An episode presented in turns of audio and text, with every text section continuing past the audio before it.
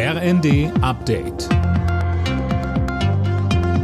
Stündlich neu. Auf den Punkt informiert. Ich bin Jana Klonikowski. Als Reaktion auf den Taiwan-Besuch der US-Spitzenpolitikerin Pelosi hat China den US-Botschafter in Peking einbestellt und Militärmanöver in den Gewässern rund um Taiwan angekündigt.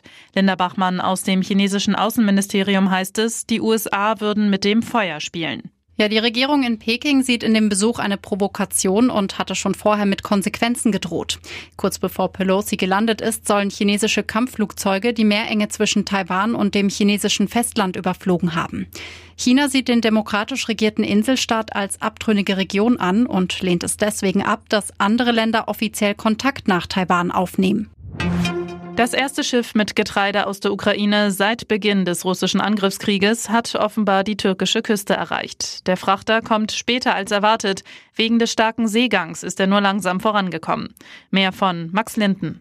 An Bord befinden sich 26.000 Tonnen Mais. Im nächsten Schritt wollen Vertreter der Ukraine, der Türkei, der UNO und Russlands die Fracht gemeinsam inspizieren.